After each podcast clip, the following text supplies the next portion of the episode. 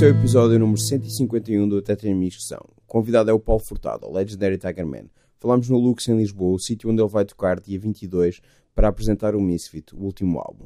Como sempre, não se esqueçam de subscrever o podcast no iTunes, onde podem deixar estrelas e críticas, de o partilharem com aqueles de quem mais gostam, nem de se tornarem patrões no Patreon. E é isto.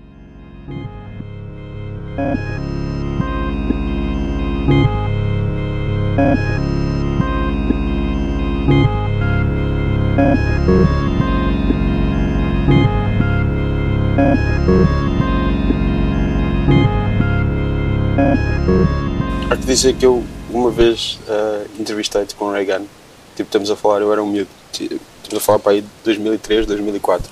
No Centro Terra Alquimista. E foi para aí das duas vezes que me aconteceu isto. Também me aconteceu com os Liars em 2006. Eu usava um mini disc para gravar. E aquilo não ficou. E aquilo, pá, desapareceu. Perdi. e, e, nunca chegou a sair.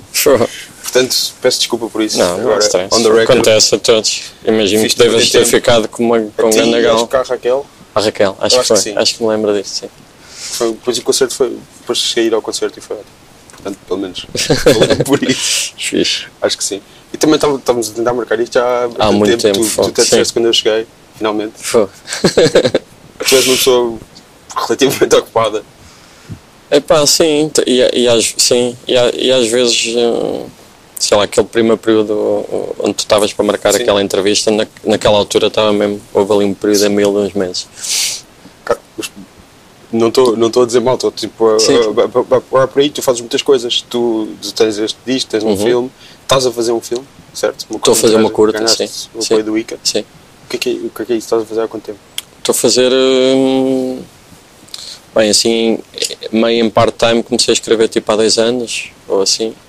Aliás, mais, eh, porque eu devo ter ganho em, há dois anos, portanto escrevi-o nesse verão, portanto é um projeto que já vai há dois anos e troca o passo, comecei a filmar, filmei no deserto de Tabernas a primeira parte. Eh, que é o deserto de Tabernas? É um deserto, é o único deserto da Europa, que okay. é no sul de Espanha. Okay.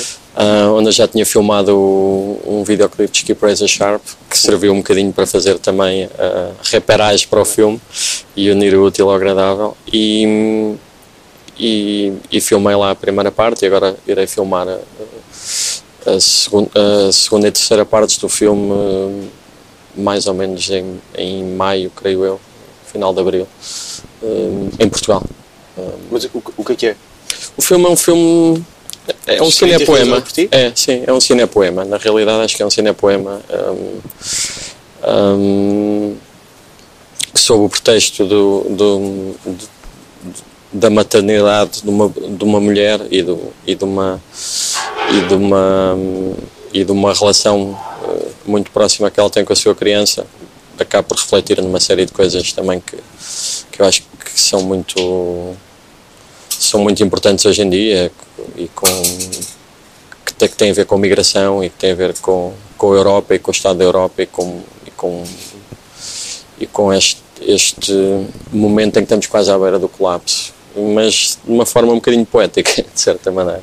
Que tu entendes de forma claro. poética por, por é, é, porque, é, um é porque na realidade, o, o, mais do que qualquer outra coisa, o filme é um poema uh, em palavras e é um poema em imagens e, e depois há vários subtextos que, que podem levar para outros lados, mas no fundo, fundamentalmente, uh, é poesia. Mas, mas uh, como o quê? O que, é que, o que é que tu tinhas na cabeça como referências de coisas que já, que já viste? Não necessariamente iguais, mas tipo, que te fazem pensar em cinema poema? Um, nada assim de especial que, que, possa ser comparável a isto, acho eu. Um, mas, um,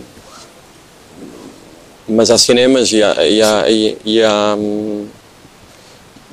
e há filmes que são, que são um bocadinho assim, não é? Uh, sei lá quase o Paris, Texas, não sendo um cinepoema, um, há uma parte muito grande, uh, por exemplo, a parte, a parte do, do monólogo uh, é, é, quase, é quase uma parte cinepoema, portanto, não é? Há, há uma tradição no, nisso. No, no, na cabine?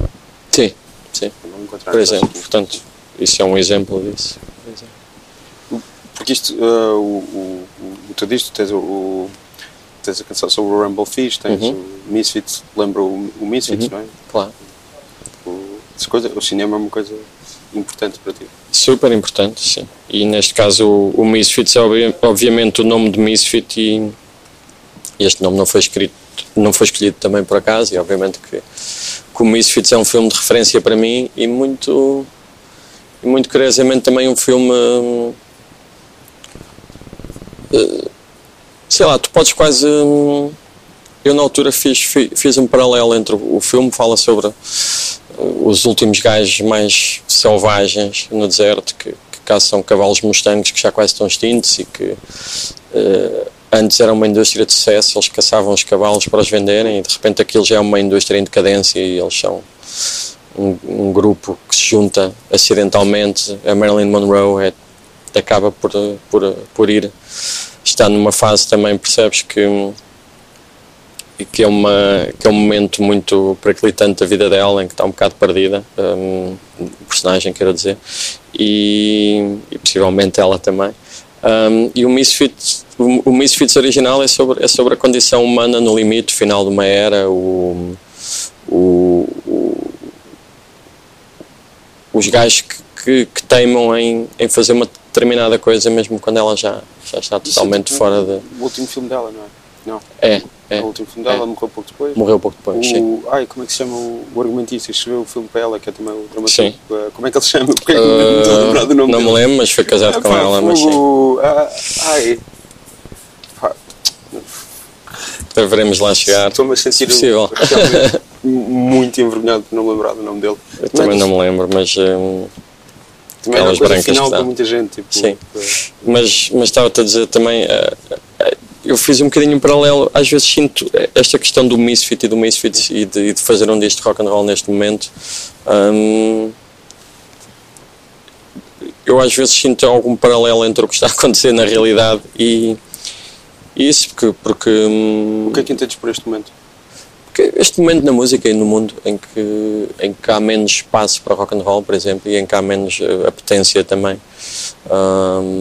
de várias maneiras, mas, hum, mas ainda assim não podes mudar muito o que tu fazes, porque eu, eu aliás, podes, po- podes reinventar-te e podes refazer uma data de coisas, podes mudar tudo o que tu consigas, mas, hum, mas é um facto que às vezes há momentos em que tu tens que tomar a opção de seguir, de seguir as tuas convicções e não e não desviar-te do teu caminho para, para caminhos que pudessem ser um bocadinho mais fáceis. E, e, e, e, esse filme, eh, e com toda a, a tragédia, com todas as coisas inerentes eh, a esse filme, acabou por ser também muito inspirador neste processo todo.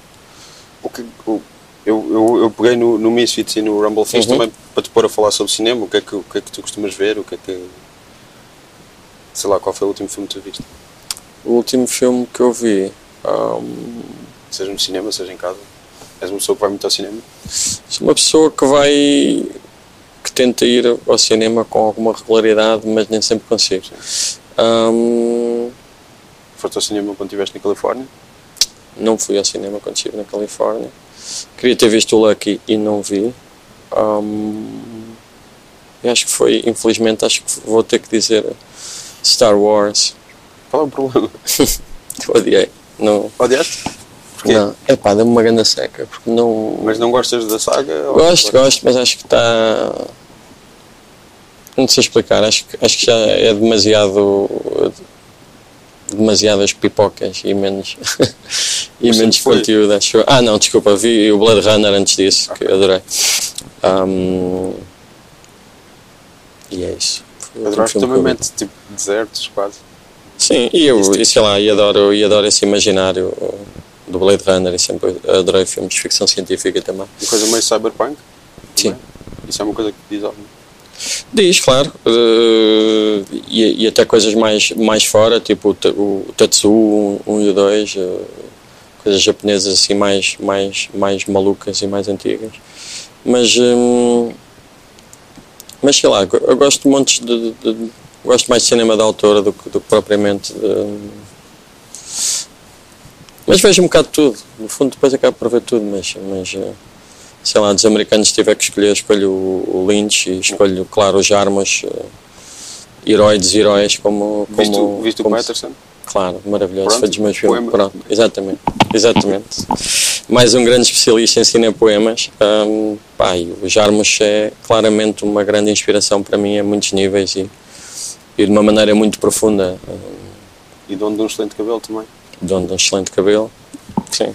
Aliás, ele, eu tive a oportunidade de o conhecer quando ele esteve cá no, No Estoril, sim. no, no Estoril Film Festival e já tinha trocado uma, um- umas vezes um- uns e-mails com a, com a mulher dele por, por, hum, porque fiz um projeto que mostrava cinema e teatro hum, com Maria de Medeiros e era sobre eh, era sobre um- era uma parte que era um olhar sobre sobre a obra dos Jarmos e hum, Ele também realiza, não é? A mulher dele também realiza, acho eu. também realiza, sim.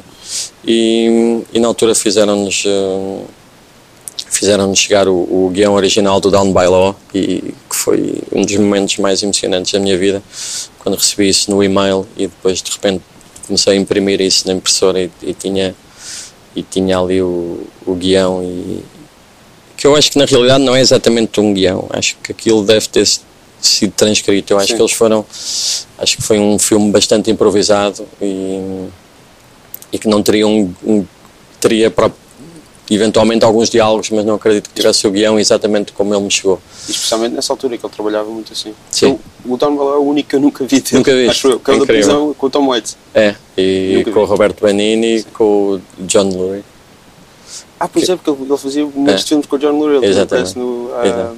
no, no- Ai, ah, qual é que é? O Stranger Than Paradise? Ou, Stranger Than Paradise é o primeiro? Não. sim Um, O Permanent Vacation é que é o primeiro. Sim. O gajo também está sempre a pentear o cabelo. Eu acho que ele aparece nos três ou quatro primeiros. Ahm, mas, hum, mas os Jarmos, muito, muito antes, eh, obviamente, e já que estamos a falar de cinema e rock and roll, há alguns momentos que hum, o Mystery Train, por exemplo, lembro-me de ver isso a primeira vez no cinema e achar. Tem aqueles japoneses que, é, que Exatamente. é- tem um Ah, fascínio pelo rock. E aparece o Screaming. Jay Hawkins, o recepcionista do hotel e, e o, o É o irmão do Spike Lee. Também aparece aí na Sim. cena do, do hotel. Ah, sei lá, e aparecem montes de, de- de lendas do rock. um, e, e, e, e esse imaginário todo e aquela Memphis que depois eh, eu tive a oportunidade de conhecer não, não muito depois disso, abandonada e completamente já um- um- uma uma sombra do passado auspicioso que teve na música.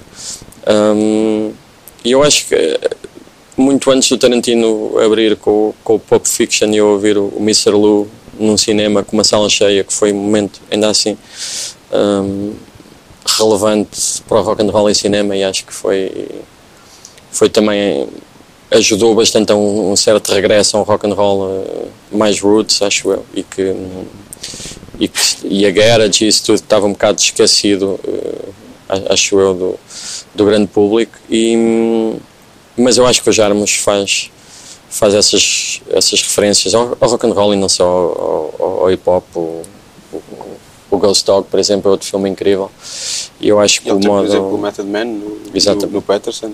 sim ou seja eu acho que acho que a música eh, e o cinema estão muito ligados eu acho Sim. que o, se, se eu precisasse escolher um cineasta hum, preferido teria que ser o Jarmus acho eu Viste o documentário dele sobre os Stooges? Vi foi por acaso foi das poucas coisas que eu gostei Eu acho que, acho que aquilo em termos de, de realização, acho que, não é grande coisa. Eu acho péssimo. acho péssimo, acho parcial.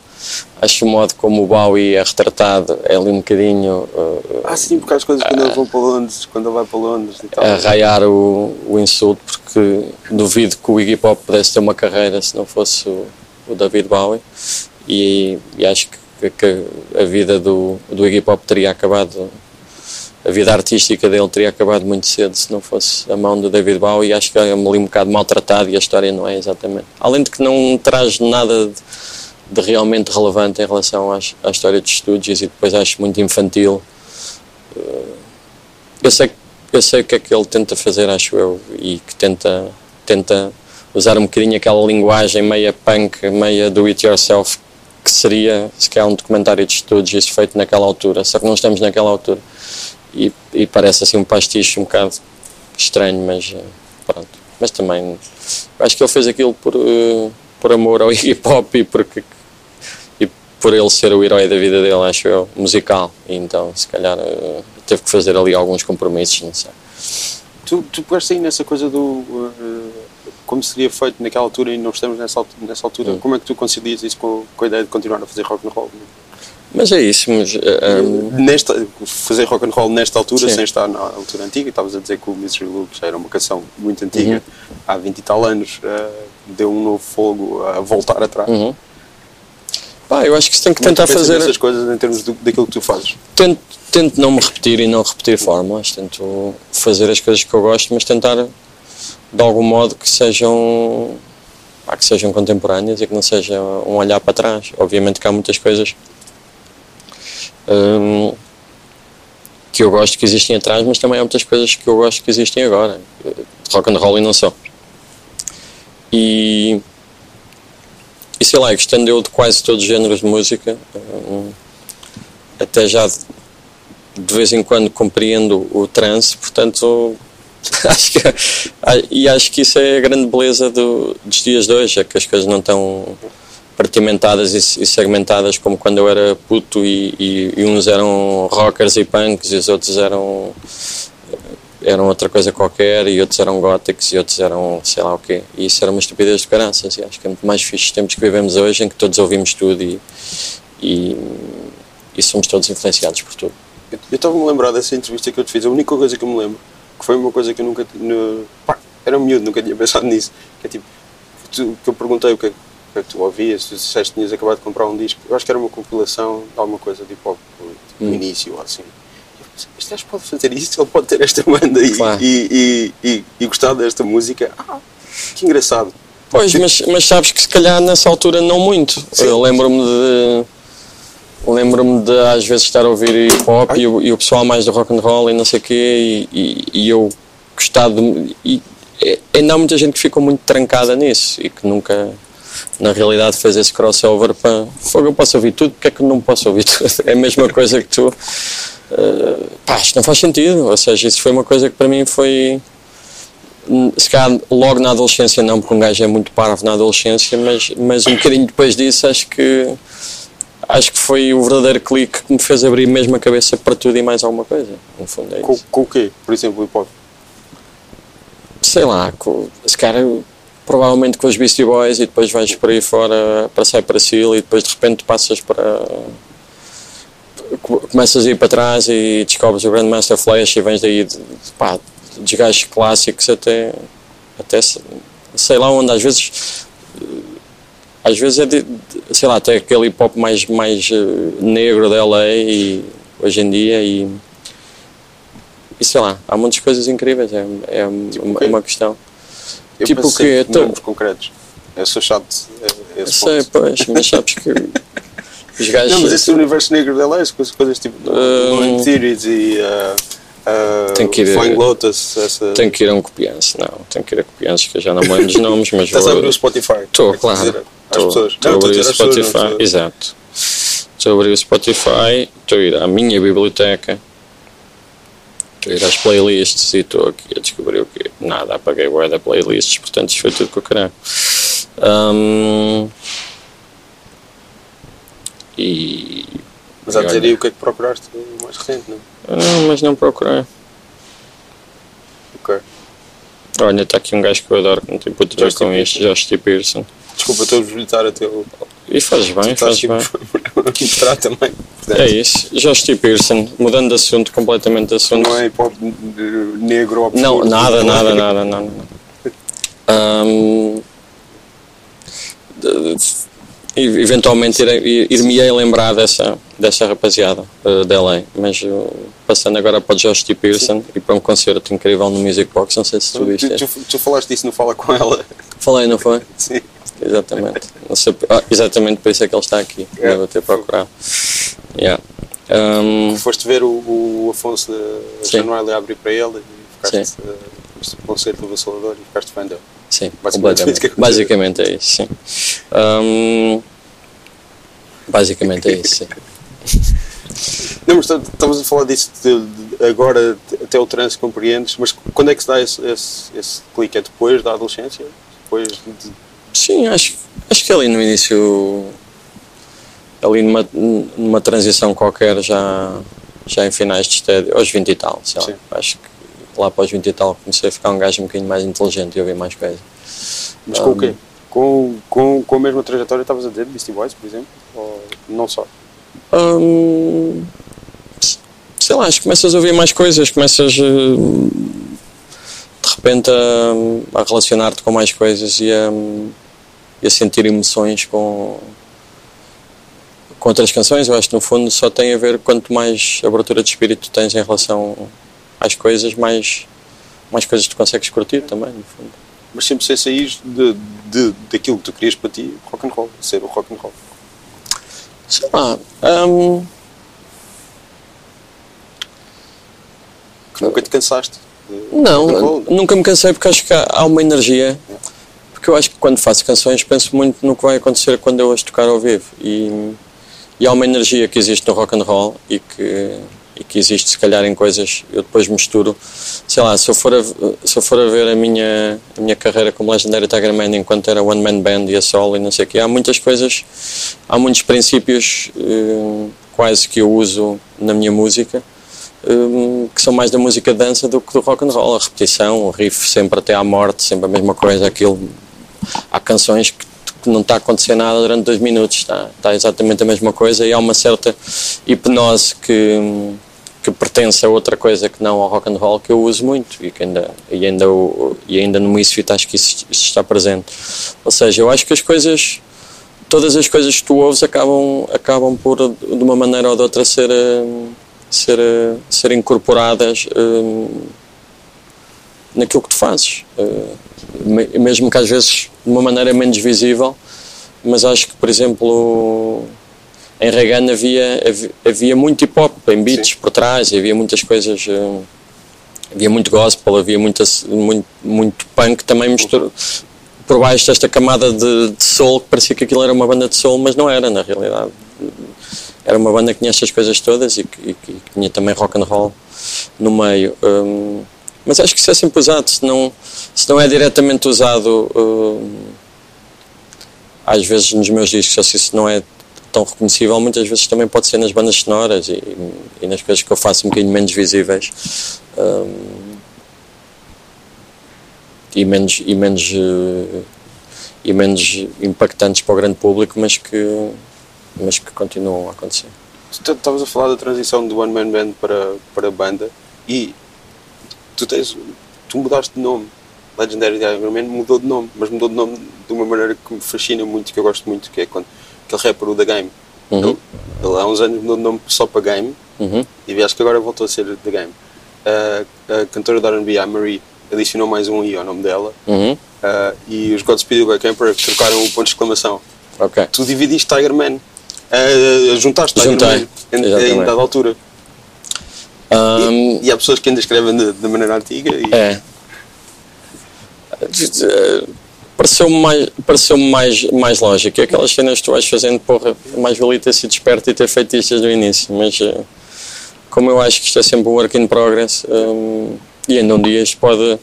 Imagina que, que, que de repente eh, esta coisa com, com, com o Cabrita e com o Segadães eh, se mantém durante mais uns anos e começa a ficar uma coisa sólida que se, que se torna numa banda, isto pode mudar para The Legendary Tiger Man com E.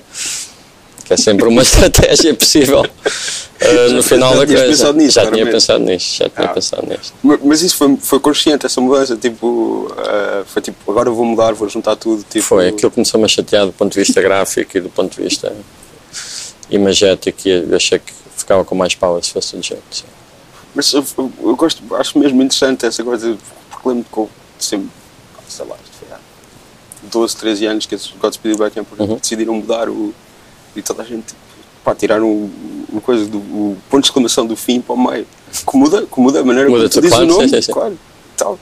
E, e gosto dessas coisas que são tipo mudanças de nome só, ligeiras. E, acho, acho engraçado. Fixe, É só fixe. isso.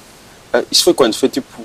ah, o, Isto foi para aí há um ano e tal, mas depois eh, o processo foi assim sendo lento nas várias. Sendo que o último foi Spotify, que foi uma guerra para aí de um ano. Sério? Sim, para se conseguir mudar o nome. Ah, E agora está o que é? tudo, tudo antigo.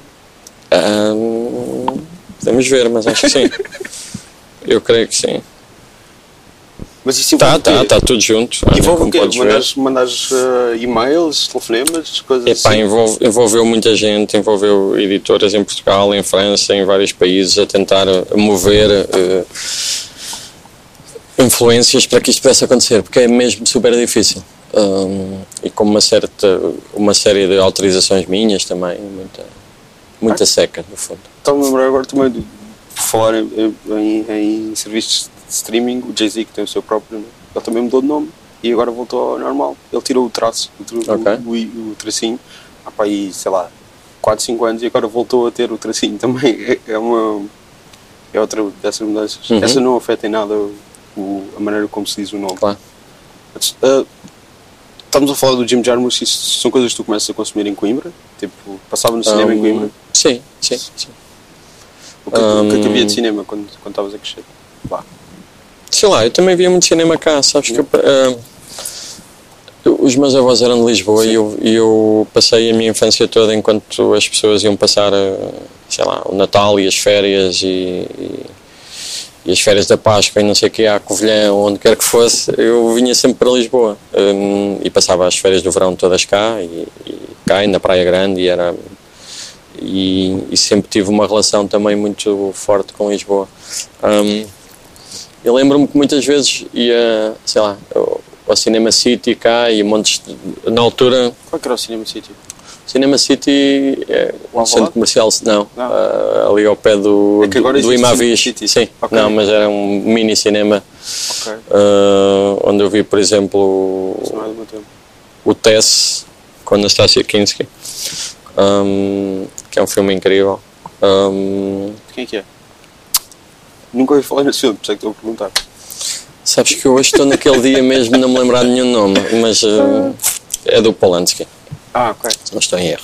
Ahm, e Já sei. lembro perfeitamente de ver o filme e, e ter para aí 13 ou 14 anos e o filme ser para maiores de 16 e eu, eu ter conseguido entrar e ficar todo contente e sentir-me já super crescido. Ahm, Mas já, já fazias isso ao cabelo? se eu já fazia. Não, tinha tipo um afro, acho eu, nesta altura. Ok. Ou algo similar a isso. ok. Não, mas sim, Um, fo- foste, foste ver esse. esse Nada, lembrei-me disso. Não, mas hum, sei lá, em Coimbra acho que mais. Acho que era mais uma onda de. Uma coisa que parece da pré-história hoje em dia, mas acho que o pessoal partilhava-se muito da música e partilhavam-se muito, muitas cassetes VHS e muitos filmes e muitas cenas. Hum, houve sempre alguma programação interessante no Teatro Académico de Gil, Gil Vicente de cinema, mas, mas, mas obviamente. É, mas ainda há, acho, eu. Sim, há, Sim, sim, sim. sim, mas hoje em dia há muito mais do, que- do que havia, obviamente, há 20 anos. Um, ou seja, para mim era mais fácil ver coisas eh, mais fora quando vinha a Lisboa do que propriamente ver em Mas ob- obviamente é mais fácil agora haver mais programação lá do que. do que- Sim, do que acho que sim, acho que há. Há, cine, há Mas Há cineclubes Há muito e- menos cinemas agora. Pois, há menos cinemas, mas, eh, mas na realidade, mesmo quando havia muitos cinemas, se calhar a maior parte dos cinemas estavam cheios de rambos e daquelas cenas que um gajo ia ver na altura, também quando era puto. Um, e, Mas vinhas para cá, vinhas ao, ao Cinema City e que outros sítios? sei lá, São Jorge, a montes de. Quando era uma sala comercial, ok. quando era uma sala comercial, sim. Sim, Era uma sala com programação normal, não é que sala, sala comercial, isso não quer dizer nada. tipo, quando era uma Sim. sala com programação, como Yeah. os outros cinemas, com, com várias Sim, o, o Nimas, todos, todos estes cinemas, no fundo, que, que tem um bocado a ver com a minha infância também, e já muito antes disso, a ver o cinema de animação e essas coisas todas, com, sei lá, com a minha avó e esse tipo de cena. Que tipo de, de coisas de animação? tipo? Nada, tipo Bambis e cenas que os putos veem, no fundo.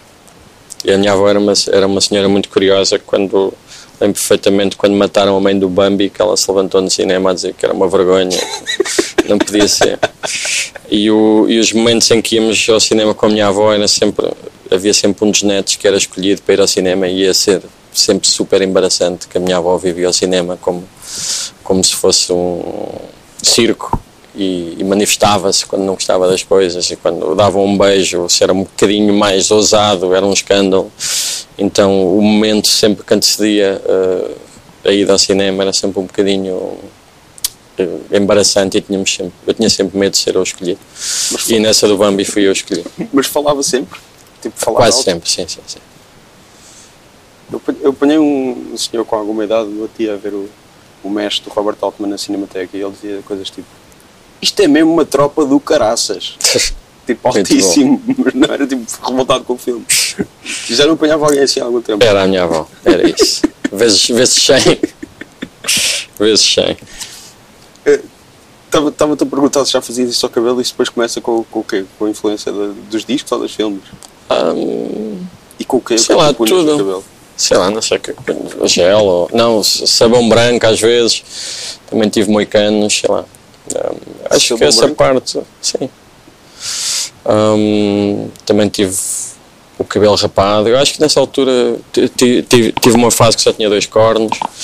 Um, tive um momento espetacular em Nova York a comprar um, um, um bilhete de comboio em Central Station e estava um black de 150 kg na bilheteira e eu estava com os meus dois corninhos só e ele estava a fazer qualquer coisa e quando olhou para a frente viu-me escangalhou-se a rir e teve a rir para aí 5 minutos e depois estava tipo, pedia desculpa, tipo, desculpa, desculpa, desculpa, mas depois olhava outra vez continuava a rir eu, foda-se, não me está a acontecer, este caralho não para de rir. Ficou naquilo durante 10 minutos. Sei lá, acho que nessa altura estava sempre um bocado a, sei lá, mudar de cabelo e de penteado e mas achava que isso se calhar era... Foste tu que inventaste os dois cornos ou viste em algum lado? É pá, não sei se vi em algum lado, não, pá, não faço ideia, sei lá e acontecendo de várias maneiras. Sim. Mas sei lá, acho que era tudo um bocado inspirado na, na iconografia de rock and roll e não sei o quê. Sei lá, quando era puto tinha para aí. Com 17 anos andava vestido de fatos leopardo e era, achava que aquilo tinha qualquer coisa a ver, se calhar com Memphis nos anos 50 ou qualquer coisa, sei lá. Não, mas como estavas a falar de Jim Jarmusch, isso também existe. Claro, eu vou é, claro, das personagens claro, que é que eles faziam ao cabelo, porque é uma coisa. Claro. E, te, e tens obviamente essas referências, se calhar uh, não só na música, mas depois no cinema e, e se calhar na adolescência sentes alguma necessidade um, de forçar um bocadinho de forçar um bocadinho as coisas visualmente. Eu acho que isso nessa altura acontecia muito. Mas uh, estávamos a falar desse de, de, de, tu vinhas cá uh, quando vinhas cá vinhas uhum. ao cinema não ias tanto em Coimbra era mais a partilha. O que é que vocês partilhavam em termos? Era cassetes? De vídeo e de áudio? Um, era, de música era mais vinil. Yeah. Era, ouvíamos mais. Uh, quando alguém comprava um disco ou fora, ou alguém ia a Londres e trazia discos, ou havia sempre algum pessoal, às vezes um bocado mais velho, que passava sei lá, cassetes de Birthday Party, de, VHS. Lembro-me de, de, de, haver um concerto ao vivo na Austrália de Birthday Party que vi até à morte, sei lá, até aquilo rebentar a fita ou qualquer coisa. uh, outra cena que me fartava de ver era o, o Work, a Music War. Já viste esse documentário? Que são uma série de concertos ao, ao vivo em, acho que é LA e sei lá, parece Cramps, uh, 999, uh, All Over Do montes de bandas na altura, uhum. montes de coisas uh, ao vivo e, e que são coisas super uh, su, super influentes para mim porque de repente estás a ver aquilo, estás a ver uma banda como os Cramps a tocar uh, num sítio qualquer para tipo duas mil pessoas com toda a gente a passar-se a dançar e, a, e, e, e tu vês que há um mundo onde as coisas que tu gostas encaixam e, e esse mundo não é definitivamente Coimbra. Em 1989 e daí obviamente há essa colisão entre, entre o, o que tu projetas que gostas e o que tu gostas e, e, e o sítio onde tu vives e, e mesmo Lisboa sei lá, o rock and roll que havia em Lisboa não, é, é, era mais era rockabilly, não era propriamente também o que me motivava em, em 1990 e tal, o que eu queria era cenas mais mais, mais, mais excitantes e cenas mais elétricas e, e, que tivessem a ver com punk e garage e com isso tudo, que não havia, não havia exatamente nada a acontecer, acho eu, eh, em Portugal, tirando algumas coisas que podiam estar mais ou menos relacionadas, mas, hum, mas na realidade aquilo que nós estávamos a fazer na altura também eram coisas muito, muito, muito era aquilo que nos dava gozo, exatamente, e que eu acho que tinha mais a ver com punk do que, do que com rockabilly ou com rock and roll, mas hum, mas lá está, mas acho que, acho que todas essas coisas foram muito foram muito importantes e o excesso de, de excesso de informação que um gajo tem hoje em dia que não consegues aprofundar uma, uma data de coisas era muito diferente. Na altura era exatamente o contrário. Tu tinhas que procurar muita informação, a informação era difícil de encontrar, era tudo, tudo era mitos, eh, sei lá, era muito difícil perceber eh, sei lá, uma biografia de um músico, coisas tão simples quanto isso, uma biografia de um músico, de onde é que o gajo vem, para onde é que o gajo vai, em que bandas é que esteve, era uma coisa mais de, de informação oral, quase. É, e este descobrindo, claro. os discos, olha, está claro. aqui este gajo que eu vi no outro. E num fanzine, ou numa coisa qualquer, ou alguém que, que te dizia, ou que sabia a história, ou que relacionava. Mas havia lojas de discos eh, que tinham coisas dessas em Coimbra? Não. Tu conseguias comprar algumas coisas em segunda mão e coisas uh, antigas, conseguias. As coisas novas, de, ou também não havia muita coisa em Lisboa, não. havia algumas coisas, acho eu. Não me lembro exatamente uh, quais seriam as lojas, mas, mas lembro-me que fundamentalmente eu acho que era mais quando, quando, quando as pessoas iam a Londres, havia sempre um ou outro que ia a Londres e, e trazia discos. E às vezes faziam-se coletas também para trazer discos e, e tudo isso. Mas aí eh, emprestava-se vinil ou depois passavas para cassete? E... Gravava-se, yeah. uh, emprestar vinil, nem tanto. Às vezes emprestava-se, mas normalmente acho que era uma coisa de ir para casa uns dos outros, ouvir yeah. e. Estavas a falar dessa, dessa um, dissonância entre, entre tu gostares daquilo e, e viveres num sítio em que não era aquilo. Agora passaram 30 anos, quase. Hum. Mais ou menos? Sim, não? sim, sim. 30 anos? Sim. O que é que sentes em relação a isso? Hum Desculpa. Eh, que aquilo, que tu, aquilo que tu fazes tem uma aceitação uh, relativamente grande em, em, Portugal. Sim. Ser grande. Uh, como é que tu te sentes em relação a essa dissonância entre é aquilo que tu querias ser ou fazer hum. ou aquilo de que gostavas não era, não era o que existia à tua volta? Hum. Pá, eu acho que acho que não acho acho que na altura, por exemplo, o que eu queria era mudar imediatamente toda a minha volta. E de certa forma, depois, quando isso aconteceu, eh, não foi um sítio onde eu me sentisse exatamente confortável e, e saí um bocado desse sítio. Ou seja, um, num ponto de vista regional, quando havia Teddy Boys, aquilo mudou efetivamente o aspecto de Coimbra, o modo como os putos se vestiam, era uma cena de putos para putos e que, e que os adultos não compreendiam, por assim dizer, que, é, que, que era uma coisa contracorrente. Um, eu acho que depois fui. Mas quantos é que eram esses, esses putos? Era uma coisa de, de massas em Coimbra? Ou era era, uma minoria? Pá, era uma grande minoria. Sim. Se fosse a ver, aquilo de repente mudou. Tu, tu, se fosses a passear para Portugal naquela altura e andasses em Lisboa, andavas para Lisboa e vias os góticos, os vistos, aquilo, e chegavas a Coimbra e parecia que estavas num filme dos Jarmos, estava toda a gente vestida de rock and roll. Uh, ou no, ou na Juventude Inquieta, ou o que quer que fosse. E, e havia muito. O que é a Juventude Inquieta? Sei lá, disse isso, acho que é um filme qualquer. Um, é uma tradução de um, é de um filme de. São os marginais? De os marginais, exatamente, é? sim. Okay. Uh, uh, do Coppola, se não estou em erro. Uh, pronto. Gangues, gajos de cabedal, essa cena, esse imaginário.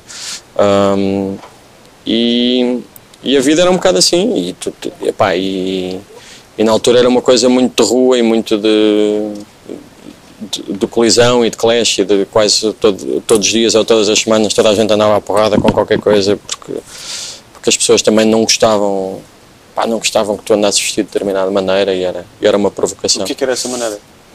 Era várias, era como estava a dizer há bocado, Sim, estar tipo vestido de leopardo ou todo de cabedal ou o que quer que fosse que... Há que dizer que Estás com um casaco de caudal agora? Estou com um casaco de caudal, sim, mas também estou com umas adidas nos pés e com umas calças. Tá. Mas, hum, mas acho que na altura, para mim era mais. É, acho que na altura, quando és puto, no fundo, queres mudar as coisas ali à tua volta e não, não percebes um bocado, se calhar, a fotografia maior que não tem nada a ver com, com o teu aspecto, não é assim tão importante. Importante é teres liberdade para fazeres o que tu gostas e exprimir-te artisticamente e um milhão de coisas que na altura ainda não sabia. Ou seja, hoje em dia, mais do que mais do que esta coisa do, do impacto ou do não impacto que eu acho que já compreendi há algum tempo e, e, e ainda bem que pá, tu, uns, uns discos têm mais sucessos porque as pessoas estão mais viradas para te ouvir, outros têm menos porque as pessoas não estão para te ouvir, outros não estás à espera que tenham e têm. E hum, isso é uma coisa que efetivamente não depende de ti, depende de muitos fatores, sendo que o último fator é as pessoas estarem com vontade de te ouvir ou não. Um, mas hoje em dia o que me dá mais. Uh, o que eu procuro mais é a liberdade da criação e a capacidade de poder fazer coisas como, por exemplo, agora no Misfit, ter um filme e dentro do filme escrever o disco e ter, e ter um conceito que ainda dará um livro mais para o final do ano um, e ter este universo que eu posso criar e que eu posso habitar e que eu posso construir um, e que é meu e depois no fundo se calhar as pessoas que vão chegar a, a este universo todo vão ser 1% das pessoas que por exemplo ouvem um disco mas, mas para mim é importante continuar a, a falar para esse 1% que quer um bocadinho mais do que do que um disco e quero um bocadinho mais do que, do que um momento. Uh, sei lá, e, e, e, acontecerem coisas como, como aconteceu o Coliseu com Linda Martini, ou como a turnê que fiz com eles, ou como esta coisa de de repente tu percebes que. É Rumble in the Jungle, não é? Sim, por exemplo. Sim. Rumble in the Jungle é o. Ali Foreman, certo? É, exatamente. Estou um, sempre a confundir com o Thriller Mané. Sim. Que é o Fraser. E, mas foi.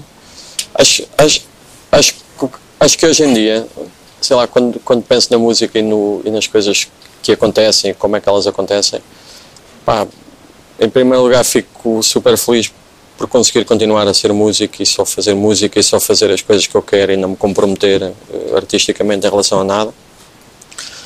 Poder fazer cada vez mais música para cinema, que é uma cena que me dá imenso prazer, cada vez mais música para teatro, que é outra cena que me dá imenso prazer, e que são coisas que já vinham desde essa altura, eram coisas que eu, sei lá, quando eu era puto, a primeira, pá, aí com 20 e tal anos, fiz, fiz uma banda sonora de, um, de, um, de uma peça de Sitac experimental, Os Oceanos Invisíveis, uh, e depois fiz mais coisas experimentais nessa altura e, de, e mais relacionadas com teatro universitário e e, e coisas que na altura, no fundo, o que está a acontecer hoje em dia é um reflexo de todas as coisas que eu procurava na altura e hoje tenho e faço-as e portanto a diferença é que eu na altura uh, estava a tentar e agora estou a conseguir no fundo, no fundo é isso um, e se calhar na altura tinha uma ideia de procurar uma coisa qualquer que tivesse a ver com sucesso ou com uma coisa qualquer que fosse sinónimo de sucesso e hoje em dia para mim sucesso é, é eu conseguir fazer estas coisas.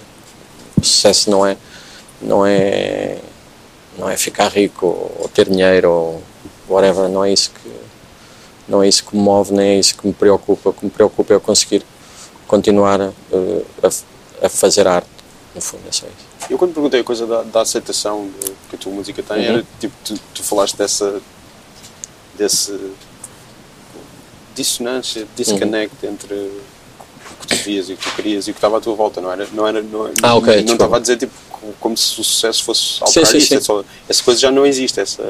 Essa, não, quer dizer, o, o mundo hoje em dia é uma coisa muito...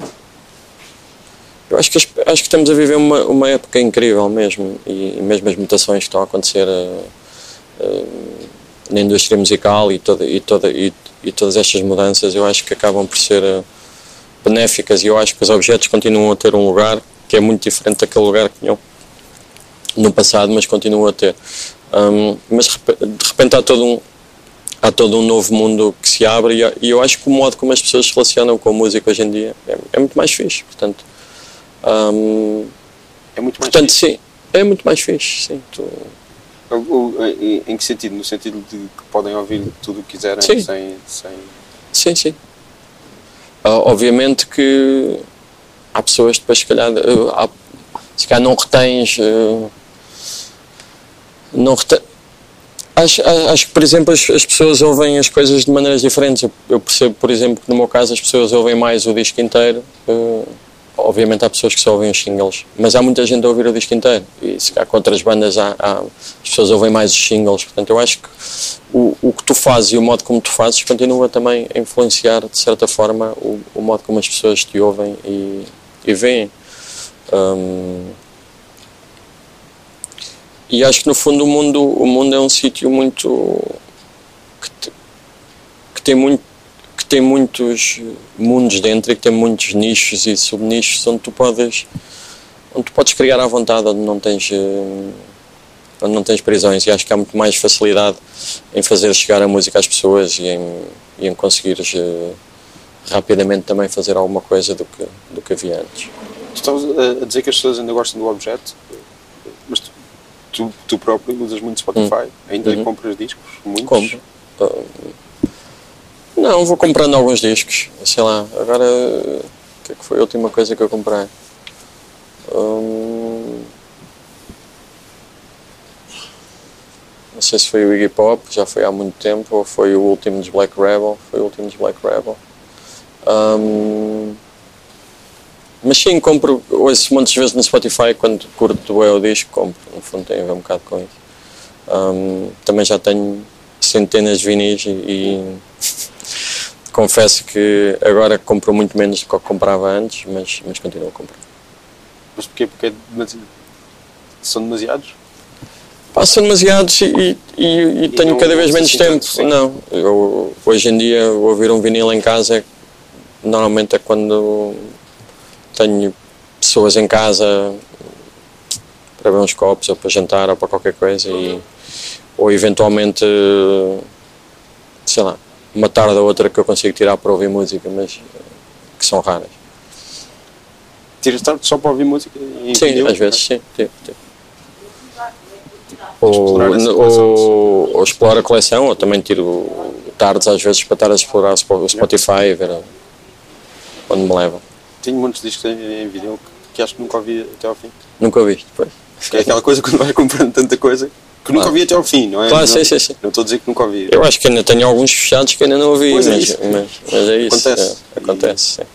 E, e acontece que não compro um novo disco. Vai um ano.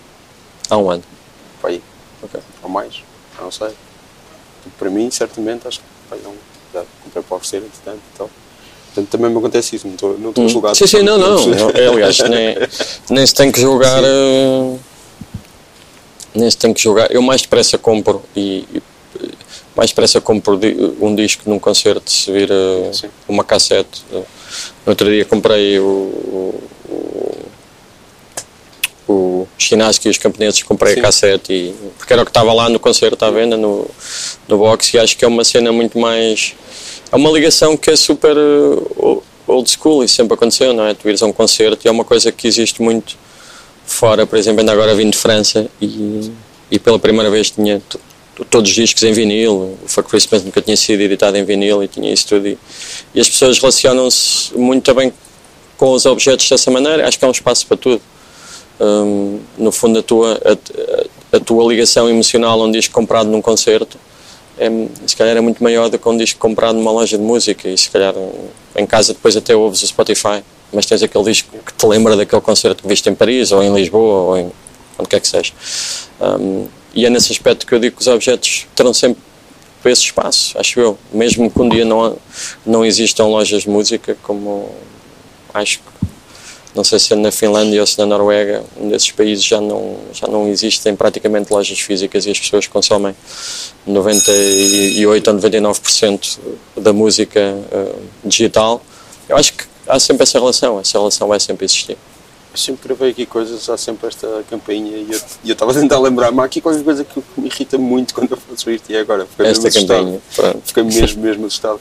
Tu chamas box ou music box? Disseste no, lá no box? Era o Music Box, certo? Sim, é. Ok, pronto, só, só para perceber. Chamei desta vez, não sei se chamo, sim. Não, não, há que dizer que nós estamos aqui no Lux, onde uhum. tu vais atuar. Sim. Dia 22? Dia 22, 22. é um facto. É um facto. Com a banda que estavas a dizer há bocado, que é o, sim. Que é o Cabrita. O Cabrita, o Sega, e agora entrou o Felipe Rocha para baixo, uh, de Sean Riley and the Slow Riders, toca a bateria lá. Um, o Cabrita toca saxofone? Saxofone, sim e o Sega toca a bateria. Dá um ar morfina à coisa? Dá, acho que nós conseguimos eh, sair um bocadinho disso. Um, confesso que quando. Não, não eu não acho. Quando, não, não, mas isso para mim foi, foi uma preocupação ao início, porque de repente estávamos mesmo a soar a morfina.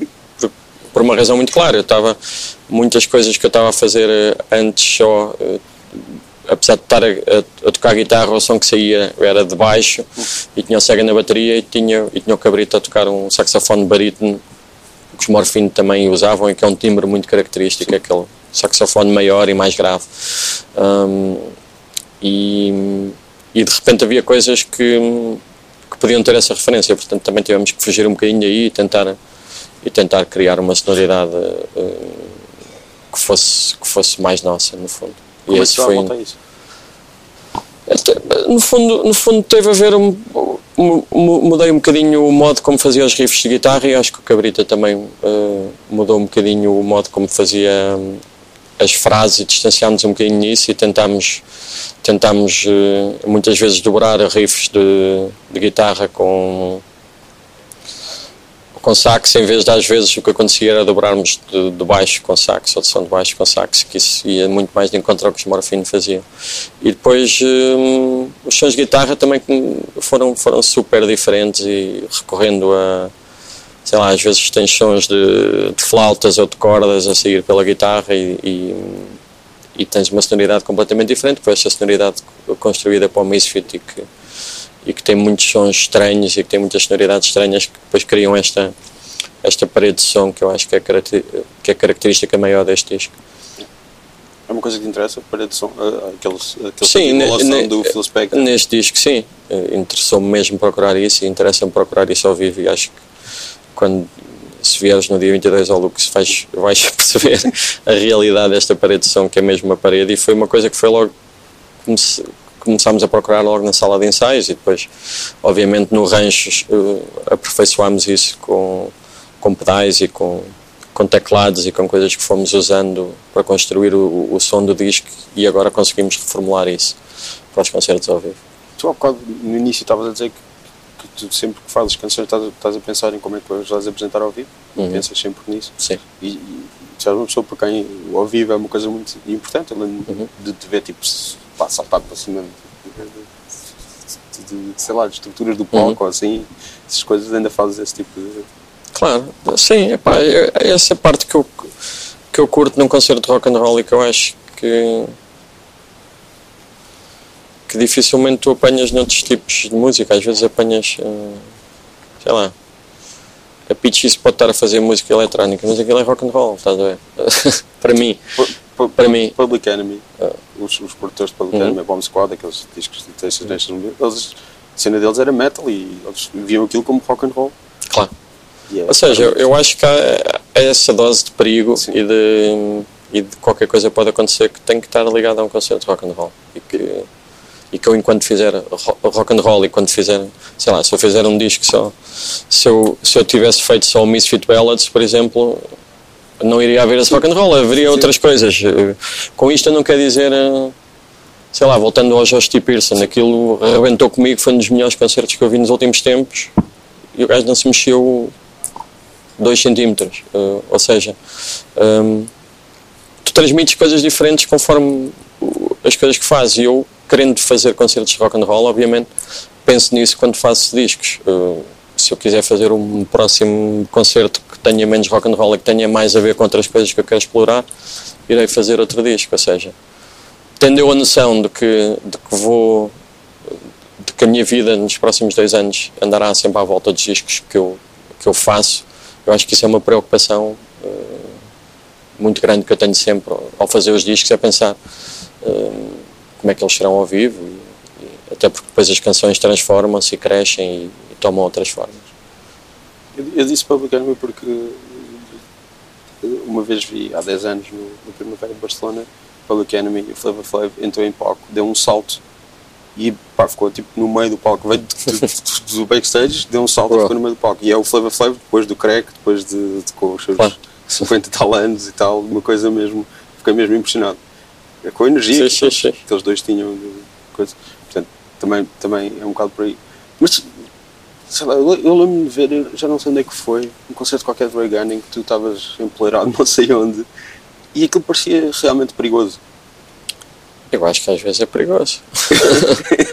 mas não tens né, essa preocupação? Um, tenho, mas é, acho que também tenho, tenho que ter alguma noção das coisas que eu consigo fazer ou não, e acho que é, tens que fazer um equilíbrio.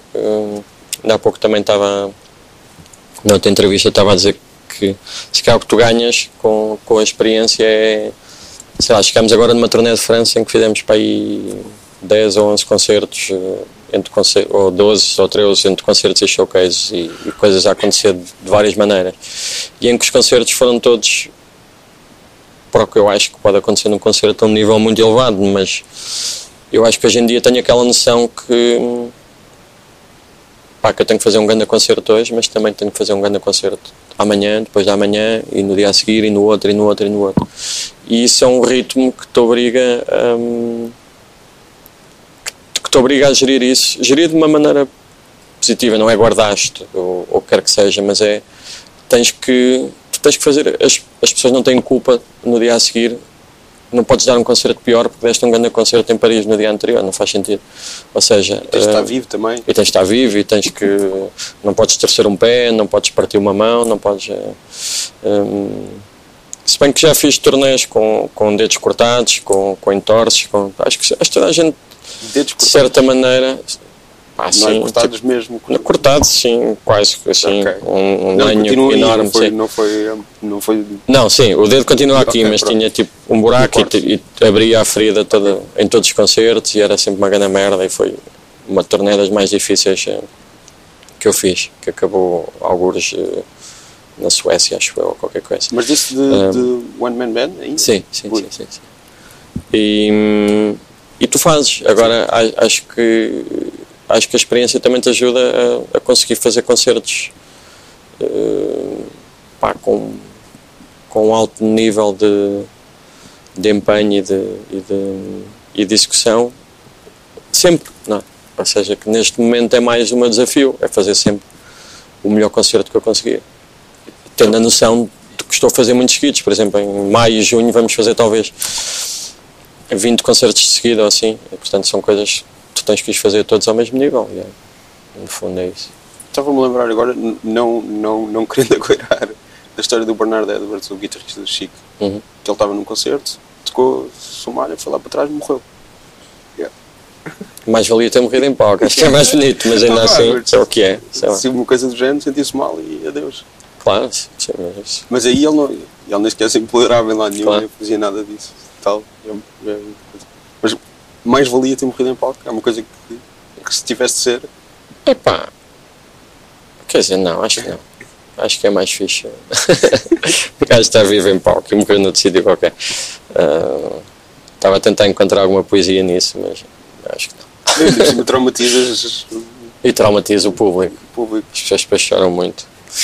tipo, yeah. É mais giro, pá, eu vi aquele concerto em que ele depois morreu. Exato. Ou do que eu vi aqui com o concerto. Por acaso, nós, por acaso, e por falar nos. Uh, ah, pois é, que o gajo também, o Mark Sandman também morreu. O Mark nós tocámos Reagan no mesmo festival em que, uh, no último festival onde o Mark Sandman tocou antes de morrer. sim.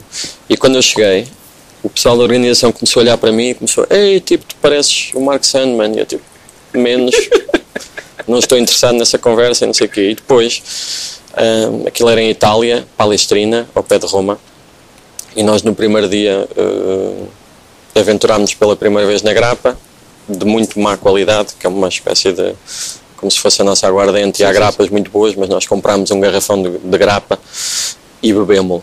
E eu, neste processo, fiquei com uma inflamação no esófago. Já vinhamos de alguns concertos e e a coisa andava um bocado desvairada, acho que tínhamos vindo de França de uma turnê e a, e a, coisa estava um bocado descontrolada. E comecei a ficar, quando ficas com inflamação no esófago, ficas com dores no peito. Então comecei a ficar com dores no peito e os gajos deviam estar a pensar, e ainda vai morrer aqui outra, ou qualquer coisa tivesse espetacular, tipo para o festival, e começaram tipo, ah, o Mark Sandman também disse, depois tipo eu fiz uma coisa qualquer com, com um caderno preto que tinha, e eles, ah, o Mark Sandman, e eu, uou, wow, tipo, isso não vai acontecer, lamento imenso, mas não, não vai dar para morrer aqui em Palestrina. Um, mas os gajos estavam assim com a aura ainda da coisa uh, meia traumatizante de que, de que o homem tinha morrido pouco tempo depois de ter tocado naquele festival e, e pronto, e tinha-se uh, já queixado de, de, dores e de cenas e de... Então também foi por isso como que, que não quiseste que o Misfit soasse muito a morfina? Não me lembrei disso, mas agora acho que, acho que é mais uma boa razão. Sim. Ok, pronto. Ah, Estavas a falar de grapa. Tu assinei Corona, não é? Eu não gosto muito de cerveja, mas só gosto tipo coronas eh, e depois cervejas asiáticas que são mais leves e não sei o quê. Ok. Mais isso. Tipo Tiger e Sim. E um, Qingdao. Qingdao, exatamente. Pronto. Olha, muito obrigado. Obrigado eu. thank you.